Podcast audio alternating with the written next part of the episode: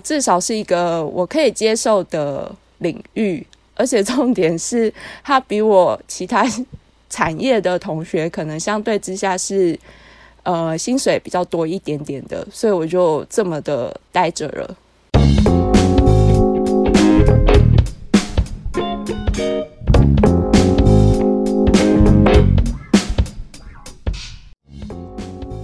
大家好，我是阿拉尼。今天我们来聊聊企业永续这个领域。可能大家听到这个词汇会有一点陌生，不过我想应该有些朋友有听过 CSR 这个名词吧？这些名词之间的故事还有关联，待我娓娓道来。让我们先从 CSR 开始。CSR 是所谓的企业社会责任，在企业赚钱的同时，也对社会做一些贡献。但是这些责任是什么东西呢？这个时候我们需要再谈一个名词，就是所谓的 ESG。ESG 是三个英文的缩写，分别是环境保护、社会责任还有公司治理。那它们又是什么关系呢？其实 CSR 是一个概念，ESG 是它实现的方向。但因为 CSR 这个概念有点太抽象，又常常被误认为是在做慈善事业，所以说其实现在大部分都用所谓企业永续这一件事情来代称 CSR 这个名词。那么企业永续在做什么呢？其实跟刚刚一样，就是在做 ESG 的东西，关于环境保护、社会责任还有公司治理。那么现在很多公司它每一年都会出一份报告书。昭告天下，说自己家今年的企业做了多少协助永续发展的好事，因为永续已经成为非常多投资人来辨别企业优劣的一个指标。是不是要投资它呢？我要看看它多永续。好，那我们先理解到这个地方，更多的细节待会聊的时候谈。我们今天的来宾呢，是两位在金融业里面当所谓永续发展推动的人员，同时他们也是硬汉小猫咪里面的班底跟串长。让我们来欢迎猫鼬还有潘总监，你们好。Hello，我是猫鼬。大家好，我是潘总监。猫鼬要先宣传一下硬汉小猫咪嘛？你们在录一些什么类型的内容呢？好啊，Hello，大家，我们是硬汉小猫咪的成员。然后我们的频道主要是在做一些生活的杂谈，不管是从生活的小细节啊，然后生活的趣事、职场感情，对我们聊的方向还蛮广泛的，就是希望可以当大家生活中聊天舒压的好朋友。大家麻烦可以去搜寻 IG 跟脸书，只要搜寻“硬汉小猫咪”都可以找到我们喽。帮我们按赞、订阅、分享。我们现在已经快要迎来一百集喽。好，就这样。哇，你们也做了大概快两年了，对不对？对，一年半了，快两年了，而且我们维持周更哦。对，这件事情真的蛮强的，周更超难。对，现在想起来有点荒唐。好，那我们就从宣传的世界再回到我们的正题。今天邀请到了潘总监还有猫友来聊这个关于永企业永续发展人员的这个话题。那据我所知啦，是潘总监先踏入就是金融圈里面的这个企业永续的世界，然后猫又在你的引领之下再进入这个圈子。那潘总监可以跟大家分享一下你的经历吗？你是毕业之后就进到这边，还是说稍微摸索了一下才发现说，哎，这边有这个缺？呃，我不敢说我是引领猫友，我只是介绍他说，哎，这边好像还不错哦，你可以来一下这样子。那我自己的话，其实我是从就是都市计划相关的系所毕业了。那毕业之后，其实就是跟大多数的人一样，不太知道要做什么，所以其实我也有做过就是公务员的约聘。然后也有做过研究助理，然后最后才进入到这个领域。那我当时就是因为刚毕业的时候，对这个世界还怀抱有一些热情跟期待，所以就是在工作的时候就会感受到一些挫折，因为其实跟自己想象的不太一样。就是说我刚开始当公务员的的约聘的时候，或是我当研究助理的时候，我发现。我自己是用我自己在专我的专业，然后再帮一些可能我自己没有很认同的事情背书，或者是说，呃，可能我在帮一些有权有势的人钻一些很明显的小漏洞。那个漏洞也不是说不能钻，因为它就是法律没有写到，那它确实有那个空间可以去进行。但其实我自己本身可能因为稍微有一点点正义感，所以对这件事情。呃，不太能够接受，所以后来我就发现自己其实很不适合，就是公务员这个领域，因为毕竟就是当时的我觉得，嗯，我不想要做这一类的事情。那我会进入到金融业的企业永续这个领域，是呃，当时刚好有一个同学，他也刚好就是在这个领域里面耕耘，然后呃。因为我们所学的东西其实是跟环境面向有一点点相关的。那我想说，我既然都已经投入那么多时间在这个学业上的话，其实我也不想离我的产，就是我的本业太远。所以我就觉得这是有一点擦边球的领域。所以因此，在那个同学的介绍之下，我就是进入金融业的企业永续这个领域。那进入之后，其实可能因为我也随着我自己长大，然后发现，哎。其实这个世界好像就是这样，然后越来越没有那么多的热情跟期待之后，我发现这个是，呃，至少是一个我可以接受的领域，而且重点是它比我其他产业的同学可能相对之下是，呃，薪水比较多一点点的，所以我就这么的待着了。那猫鼬呢？你是什么样的原因也进入这个圈子？你也是怀抱了某一些正义感吗？还是说你是听到潘总监说这里的薪水还不错？嗯，我觉得，因为我之前是在做政府投标之类的那些工作，其实我觉得要转换领域的时候，都会对新的领域有一些新的想法，或是对未知的东西有一些想象。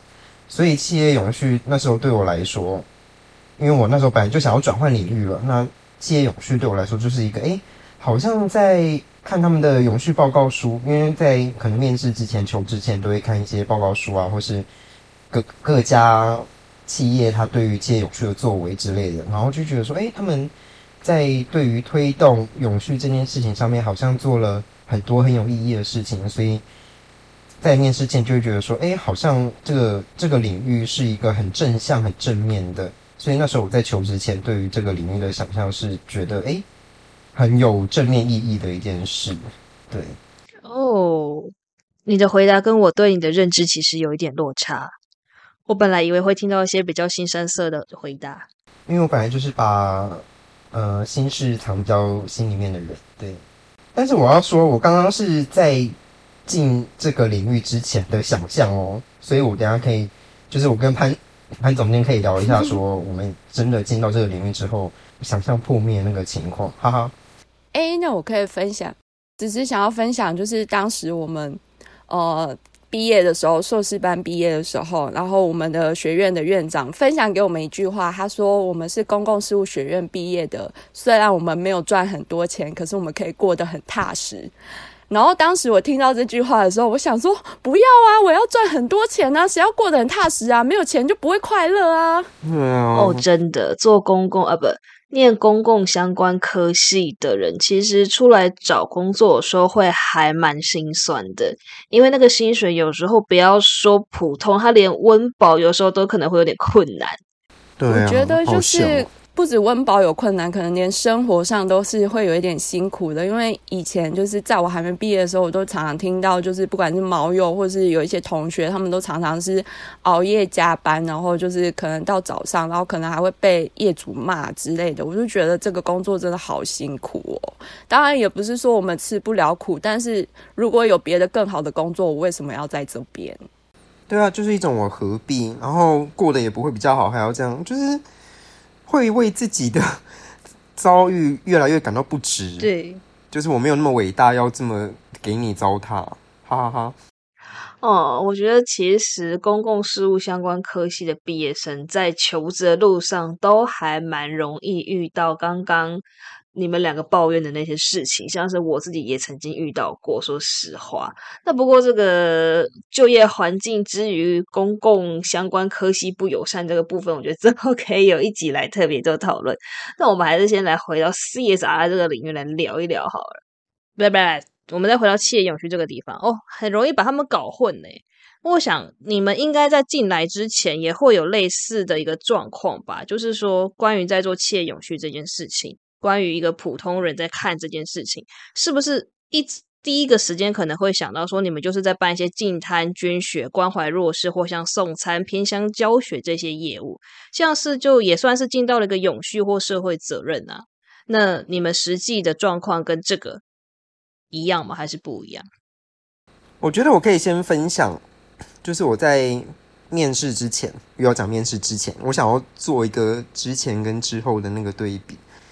那个我在因为在面试前，他会要我们填那个企业的求职的履历嘛，然后里面就有一个栏位是写到说，哎，你对于这个职缺的想象是什么？所以我那时候就写下了我对永续的想象。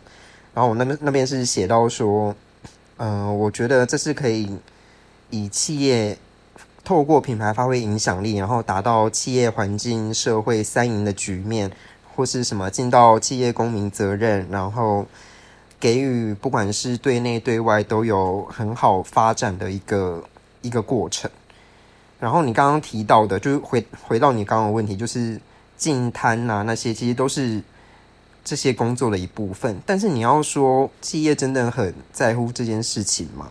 也还好啊，有很大一部分我们自己内部就会说，哦，我们在做公关啦，我们就是花钱去买好感，这样有没有比较直白一点？可是为什么要买啊？就是说，难道你们不是就主动去做，就是这些事情吗？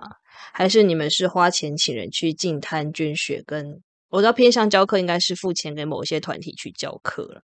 嗯，我觉得你要就是企业永续这件事情，你要认清一个点，就是它毕竟是企业，企业要做什么赚钱？对，没有利益的事情，它其实不太会放太多的心在上面。那为什么？各大企业对于企业永续 CSR 会这么重视的原因，很大的很大的原因在于 CSR 这件事情是国际议题，它是有国际评比、利害关系人会去注重的，这个就跟利益有关了，所以企业就会去更把这这个事情当一回事。但是他要那个评比高分，不等于他在乎净坛，在乎。偏向教学，他有打做到做事情就好了，绩效我有拿出来就好了。嗯，就是哦，我大概懂你花钱买公关的意思，就是说他可能花钱做了这些，但是他并不是真心的希望海滩多干净，或者是说偏乡的孩子受到多么好的教育，他需要有这个形象。那猫友刚才有讲到说关于就是一些企业的评比，那潘总监可以跟我们。稍微讲一下，或者说为什么会有这种评比嘛？这个评比是为了什么？嗯，我我可以分享一下，就是其实。就像猫又说的，不可讳言，就是企业真的就是要盈利赚钱。那其实如果这件事情没有任何的利益的话，企业是不会去做的。那当他们今天去做，当然就是会回馈到他们身上。比如说，这个是国际投资人在意的，或者是他们想要有一个品牌形象，这样子大众在选择相关的产品的时候，比如说他选择两样产品，然后他们的价钱或是价格是差不多的，可是这个企业拥有比较。好的形象，我想一般人应该都会选择比较好的形象的那一边。那企业做 CSR 或者是切永续这件事情，其实有一部分也是因为这个原因。那你说他们在不在乎呢？其实他们有一些有一些正在从事的。我说基层嘛，或是一些中间的分子，或许他们是在乎的，但是高层的话，高层的话就是因人就视人而定啊。就是有些高层就是连这个是什么都不知道，即便公司已经推了好多年，他还是不知道。但有些高层他可能真的很在意，他就会很认真的去推行这件事情。所以，所以这个。因为这是一个很复杂的情况，所以就比较难说得清楚。那为什么会有这些评比出来呢？这些评比其实就是因为所有的企业都在做嘛。那到底谁做的好，谁做的不好，总是要有一套标准来告诉大家，来告诉群众说，哦，哪一个企业可能是做的比较好的，哪一个企业可能是做的比较不好的。不然的话，就是企业发新闻稿啊，买公关这种事情，就是你可能在新闻上常常看到说他做的很好，很好，怎么样怎么样。但是其实，在我们这个相同领域的人自己看到那个报纸，一看就知道，哦，这是花钱买的新闻嘛。那他们就只是做了什么什么而已，然后也敢写的这么大，就是常常会有这样子的情况。所以透过这些评比的话，其实这评比，呃，不敢说完全公正，但至少它有一套标准可以去评断说，哦，这些企业它到底是做的怎么样，那它的呃成绩怎么样？好像也有国内跟国外不同的评比，那这些评比之间的某一些差异，不知道你们这边有没有一些知道？就只是知道说这些评比的差异。嗯，我觉得他们怎么做这些评比？嗯，我觉得国外的评比的话，相对就是嗯比较扎实，然后比较严谨一点。就是国外的评比的题目真的。呃，像我举例来说，就是 DJSI 道琼永续指数好了，它的题目真的是很吓人，就是它可能问你一题，可能跟公司治理相关的面向，它然后它里面延伸会有一个子题，然后一个子题里面可能还会延伸五个子题，就类似这种程度，就是非常惊人的，你要填到很细很细的项目。那他们的审核人员也是会一个一个去查，然后有问题的时候，他也会就是适时的，就是呃。不好意思，就是他们审核人人员也会就是很呃扎实的去看检视那里面的内容，然后检视完之后，他们可能今年得分之后，呃得分出来之后，他们下一年他们会重新再去检视一次，就是你们是不是真的有做到这件事，然后去调整那个分数。所以其实 DJSI 这个评比，我觉得它是相对就是很多投资人在看，然后也是相对一个比较严谨的国外评比。那它是一个比较偏全面向的。那国外其实还有像是 CDP，就是碳揭露专案，那这个就很偏环境面向。那当然它也是一个很严谨的题目，然后每个题目都是细到不行，就是会问到很仔细，然后甚至是你必须要举出一些你做实际做的案例，然后它才能就是加以。评分，然后它的评级就有分 A、B、C 等级。那其实台湾企业可以进入 A 级的企业并不多。哦，刚才讲到蛮多关于填表的事情，就是说要参与这个评比，其实可能需要准备蛮多资料，填写蛮多表单的。那么可以填这些东西，一定是因为说公司里面有做了某一些事情。那我有点好奇的是说，那在金融业里面呢？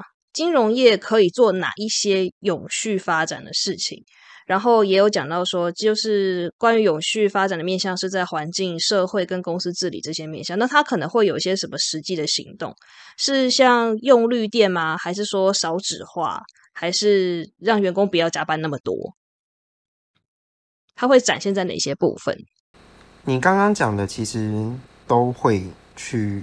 揭露在他的嗯社会永续的作为上面，因为其实企业永续它有很多面向嘛，你刚刚说的公司的治理啊，员工的幸福啊，就是他觉得这间公司好不好啊，或是社会面的参与跟环境面的参与，都会是他企业永续的一环。对，所以看你是要着重这个企业的哪一个方面。看你是要知道他在环境面的发展，或是对于员工好不好，就是有很多面向可以去做讨论。呃，我可以分享一下，就是像在我们公司的话，呃，ESG 三个面向，其实我们下面其实就有分成呃六个小组，跟一个比较像是。综合的单位就是总共有七个组别在推动这件事情，对，有一个统筹的单位。那六个小组的话，就可能分别有环境相关的，然后跟员工相关的，然后跟可能……哦，对，没有声音。潘总监，Hello，It's me。我在，你在吗？有吗？有吗？有有有，你刚刚说了些什么？那刚刚怎么会突然没有？我刚那我要重说，是不是？我想一下哦，就是你从统筹小组那边开始。我们公司有分为分为六个小组跟一个统筹小组，那六个小组里面就包含就是像是环境的，然后跟员工相关的，跟就是可能我们本身公司的金融产品相关的小组，然后跟公司治理相关的小组，然后跟。社会公益比较相关的小组，就是总共有六个小组这样子，然后分别就是各个不同小组，他们会去推动相关的专案或是事项。那像呃刚刚说到了绿电或是少少纸化，就会比较偏是在环境小组里面去做的事情这样子。然后如果是跟员工的他感受，就是员工的福利啊，或是跟员工的呃。健康啊，或是职场安全相关的，就会在员工的小组里面去推动。然后跟就是可能跟刚刚讲的公益啊、关怀弱势啊、偏向教课啊，就会在比较偏社会参与的小组里面去推动这样子。然后由不同的小组去推动这些专案，然后再由就是统筹的小组去把每年度会去把这些专案的绩效收回来，然后编制成公司的一本永续报告书这样。嗯，我就想补充一下。刚刚潘总监讲的 ESG 就是环境、社会跟治理嘛。对。那其实大部分的公司就会从这三个面向再去分支，然后组成他们的企业永续小组。就是 ESG 这三个是现在大家蛮着重的一个部分。那猫用你们公司也是这样，有几个小组，然后上面有个统筹单位，这样吗？对，我们也是，我们目前也是有六个小组，然后有企划那边去做统筹这样子。所以其实这个结构跟潘总监那边也是差不多的，因为以这个小组的形式去，应该说各司其职，这样子才会比较好去运作整个 ESG 或是切永续的作为，加上就是有一些。专案它可能会是跨小组之间必须要共同去推动的。那遇到这些专案的时候，其实统筹小组就很重要，他就必须出来带领大家，然后去跟大家沟通，然后一起去推行那个某一个专案这样子。哦，那你们现在我记得是潘总监是在这个统筹小组里面，那猫鼬的话是在这个个别的某一个小组里面，应该是这样吧？算是对，我现在是执行小组的。那我们稍微来聊聊各自手上的专案好了。我们先从猫鼬这边来。猫鼬，你是执行小组里面，那你在执行大概是什么类型的业务啊？你在执行这个过程中会遇到像潘总监刚才讲的，要跨小组之间的合作吗？然后你们跟上面的那个统筹小组之间的关系是什么样子？我现在手上的专案，就像刚刚有提到的，就是比较环境面向的专案，不管是。呃，现在很夯的再生能源的议题啊，或是你刚刚有说的无纸化的议题，都会在我手上。然后，另外像是一些碳碳相关的议题，也是我这边在执行。诶，你刚刚还有问什么？哦，就是说你有需要跟其他的小组合作嘛？然后你们跟统筹小组之间的关系？合作的话会，例如说我现在正在做报奖的动作。那如果我的奖项的内容有需要其他小组的议题去参与进来的话，我就需要跟他们去讨论说，哎，我们这边有什么你们需要帮忙的地方，或是资料的会诊，我就去跟他们做讨论，这样子。候奖是一件什么事情？这个名词比较少听到。就像刚刚有呃提到的天下原件啊，这种就是对啊，永续的相关国内永续相关的奖项。就是参与评鉴这件事情，对对，你可以想成是说，呃，刚刚有说 DJSI 就是道琼民族那种评比嘛，那是国外的，那国内我们就有有一些自己其他的奖项。原来如此，那这个潘总监，你们是在做一个统筹单位，那你现在手上的最主要的专案是什么？统筹单位最主要的其实就是报名奖项报奖，就是刚刚。除了国外的那些 DJSI 啊、CDP 啊那些相关的奖项我们要参与之外，那国内的奖项像刚刚有说到，就是出版社比较多嘛，像是天下杂志他们有办奖项，远见杂志有办奖项，财讯杂志有办奖项，然后还有一个永续能源发展基金会他们也有办一个台湾永续奖。那其实国内主要的呃四大的。民间的永续奖项就是这四个，那这四个奖项的话，基本上我们公司都是会参与的。那我很很多。很大一部分时间其实就是在参与这些奖项。那因为这些奖项有分就是综合性的内容跟专案式的内容。那综合性的内容就比较会是统筹单位这边来处理，因为就是整个公司综合的相关的 ESG 各面向的绩效。那专案性的内容的话，就可能会请就是小组协助，像是毛友这边执行小组就可能会请他们写一个专案这样子，请他们协助，因为专案的内容还是小组那边比较了解。然后，当然我们也会跟就是小组的成员就是讨论说，哎，那我们这些奖项的内容要怎么写，可能比较容易得奖啊，或是比较容易得分，怎么样的呃方向会是评审要的口味？这种就是我们都是会去跟小组进行讨论的。那另外，其实我们还有相关的就是国际倡议的部分，像是 TCFD 气候相关财务揭露，然后或是 SBT 的科学基础减碳目标这种。这种相关的专案，那因为它其实就涉及到跨小组的东西，因为它其实里面就会分，比如说 TCFD 就会分为风险跟机会的面向。那其实风险就有风险相关的部门跟小组在里面，那机会就会有机会相关的小组在里面。那我们其实是必须要跟他们沟通，跟跨跨部门或跨小组整合的。那 SBT 其实也是一样的意思，它里面其实就分为。范畴一、范畴二、范畴三，那其实这里面就跨了不同的小组在里面，那我们都会需要跟他们沟通、统合，就是协调，然后就说，哎，那我们的目标到底应该要定到怎么样子才可能才会是比较符合目前的国际趋势？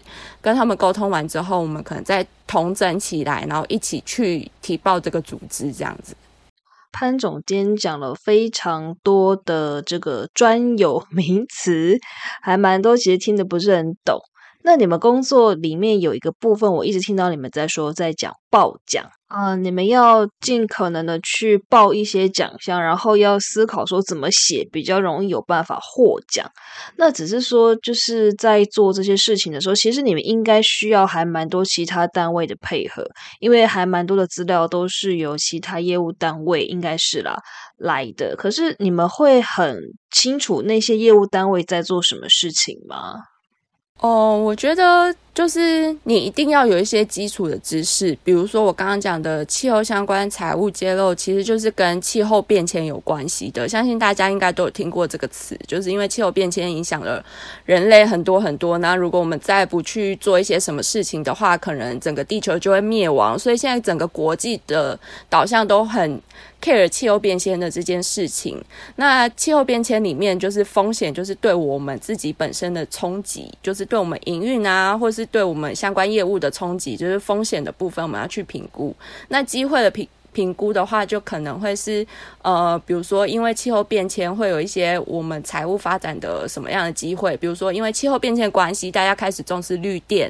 那重视绿电之后呢，就会有一些，比如说太阳能、风电开始兴起啊。那兴起之后，金融业可能就会有呃，可以用呃产险的角度去帮他们做保险。那这就是一个。呃，机会的业务就是因为气候变迁而兴起的机会的业务，现类似像是这种的东西，那我们需要很了解吗？其实我们。不会到很了解到，就是比如说风险分析的 model 是怎么进行的这种东西，我们可能没有办法到很了解。但是我们大概可以了解，就是你一定要有初步的知识，你才能够去跟他们沟通。比如说，你一定要初步知道说，哦，气候变迁可能有短时强降雨的问题，那是不是会有一些可能需要分析呃淹水的风险？那这个淹水风险是不是影响到我们的营业据点，或是影响到我们带放出去的那些建筑物啊等等的这种风险？那你大概知道这样就很可以了。但是至于它的风险系数、风险 model 怎么跑的，这个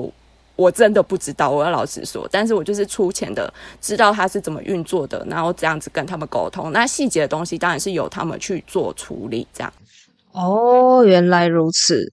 那我听到这边啦，我大概有一个了解，就是说，好像你们两个人，我知道潘总监是完全在做一个统筹单位的。那猫六这边，我有点好奇，说你现在是在就是某个小组里面的一个成员，那你的工作就是全部都在做这个跟环境、跟绿电相关的专案吗？还是说你其实也有一些其他的业务在身上？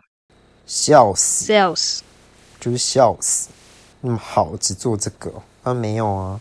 当然，面试的时候就跟你说，哦，我的 title 就是企业永续专案人员，那我就是做绿色营运小组的呃业务内容。但是怎么可能这么好？你什么时候你找过哪一份工作是完全照着你的面试状况去走的？就是我进到这个这份职务之后，因为我们是在管理部门是的总务总务部门里面，所以。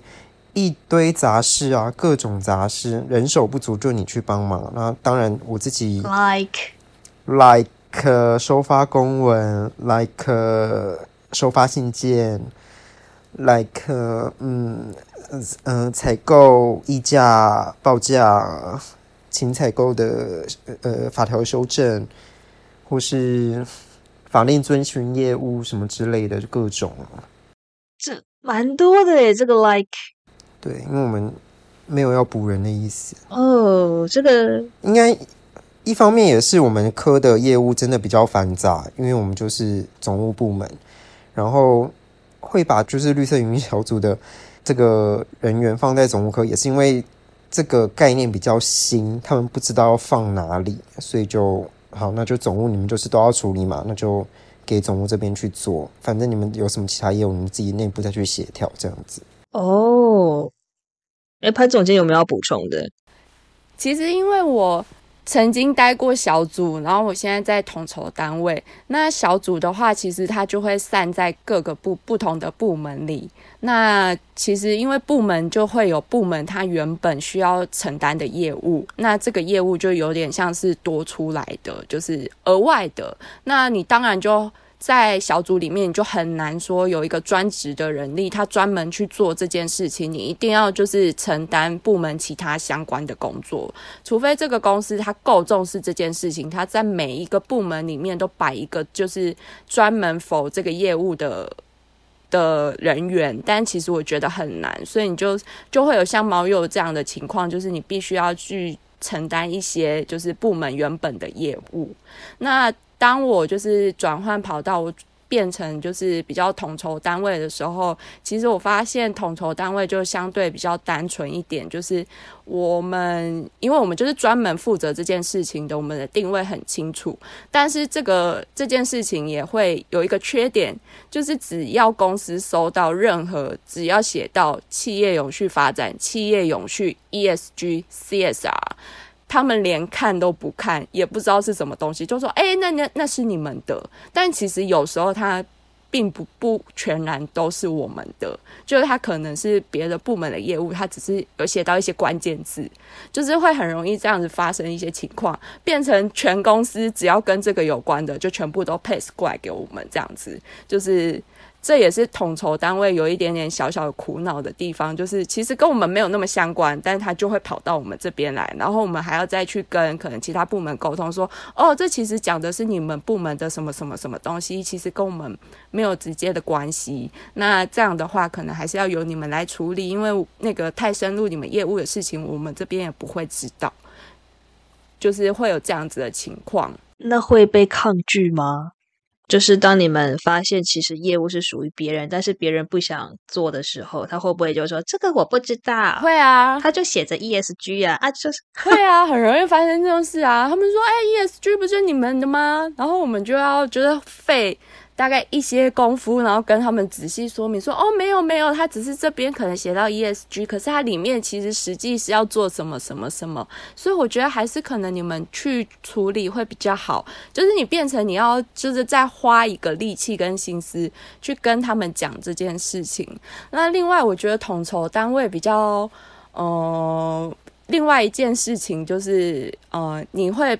很直接的面对到上层的长官，不管是副总或者是总经理，就是你会很长的需要直接面对他们。然后当他们可能有一些呃邀约去参与论坛啊，或是去参与一些媒体的访谈，或是就是可能被邀约出席一些分享。的时候，你都要做很多的相关的幕僚作业，就是帮他们做一些简报啊，或是帮他们处理一些呃相关的资料给他。那这个是我以前在小组的时候比较不会遇到的情况，因为在小组的时候，你其实你只要对自己的主管，然后负责你的小组的业务，那其实你主管比较少被。直接被邀约出去分享嘛？因为被邀约出去分享，一定都是那种总负责人啊，或是就是整个头啊、总经理啊之类的，他们比较容易。那那这是我觉得就是在小组跟可能在统筹单位里面之间的差异。嗯，可是我们之前就是高管也有被邀约去做可能一些访谈或是分享，当然统筹单位那边就会去。呃大概了解一下他要分享什么，但是分享的内容还是会丢给各个小组去处理那些资料，然后再回回传给统筹单位。他就说：“哎，我们今天要去参加这个分享会哦。那今天分享是你的主题，那你要给我什么什么什么？这样子。”哦，所以猫又其实也蛮常遇到要做这种事情的情境。当然就是要看他们分享的内容了。我觉得这个是属哦，这个在我自己的定义是属于提供资料的部分。就是我觉得这个就只是提供资料，就是当然这也是幕僚作业的一部分。但是你就是提供资料给一个统筹单位，但是主要去对啊，然后去。统整资料，然后去跟主管对资料的，还是统筹单位？还是说你们的话还会请小组一起来对那个资料？因为，因为我现在公司运作不是这样子的方式。我们是会呃，当然会诊的是统筹单位，但是要开会啊，或是要就是主管要确认事情的时候，还是会叫小组人一起去参加。因为有时候可能高管也会觉得，哎，交资料人。呃，提供资料人也不是幕僚单位的人，那问他可能又要转一手去问小组人，那不如就一起来开会。哦，所以这是一个蛮常要开会的职务，蛮常开会，很长，就是一天你就可能两个会、三个会，然后你就觉得，好，我都没有时间做事啊。真的呢？你要什么时候去收发公文？呵，下班前啊，发到下班后啊。哦，嗯。不过刚才听到，就是说，其实这样一个工作啦，以小组的这个部分来说，其实还蛮多永续发展人员，他们会被散落在不同的部门里面。那通常比较容易被放置的部门，会是像总务、会计、行政、人资这一类的吗？总务、人资、风管，还有一些商品部门。哦，所以其实散落的还蛮多的。嗯，那我整体听下来，我稍微综合整理一下，就是说，就金融业的这个世界在做永续发展这件事情来说，它有一点点像是在做一个超大型的分组报告。那最上面的这个是大苦主，也可以说是大组长。这个大组长有点像是那个潘总监讲的。统筹单位，那在大苦主之下呢，有各个不同的小组，这些有点像小苦主。那小苦主呢，就是反正一个一个又一个的小组，那有可能里面小组里面会有小组长，或者是最主要负责的人。那听起来猫鼬比较像是这个小苦主这样的一个状态，差不多，差不多。哇，今天感谢我们的大苦主跟小苦主猫鼬还有。潘总监，那么听到这个背景音乐，大家应该就知道，没错，我们今天的分享差不多到这边。今天听完之后，不知道你对于这个永续专案的人员有没有一些什么更多的理解，或者是说，呃，打破你原本对于这个职务的一些想象呢？嗯，我的话是稍微有一些觉得，哦，好像跟我想的不太一样哦。对，那么今天也稍微去揭露一些，就是说，哎，这个事情要运作的话，在金融业这个行业别里面，他们的组织大概会是怎么样子的分工？那也请了两个分别在统筹小组跟实际的作业单位两个不同的角度来跟大家分享。那么在下一集的话呢，我们会更针对，就是说，哎，那平常这个永续专案的这人员，他们在执行他们业务的时候，他们需要什么样子的一些，不管是心理素质啊，或人格特质，有没有怎么样子的一个性质，他会比较好上手，或者是说他比较好在这样的环境底下生存？那你如果对于这个植物是有兴趣的，我希望下一集你也不要错过。好，那我们今天就到这里了，跟大家。说声再见，拜拜喽。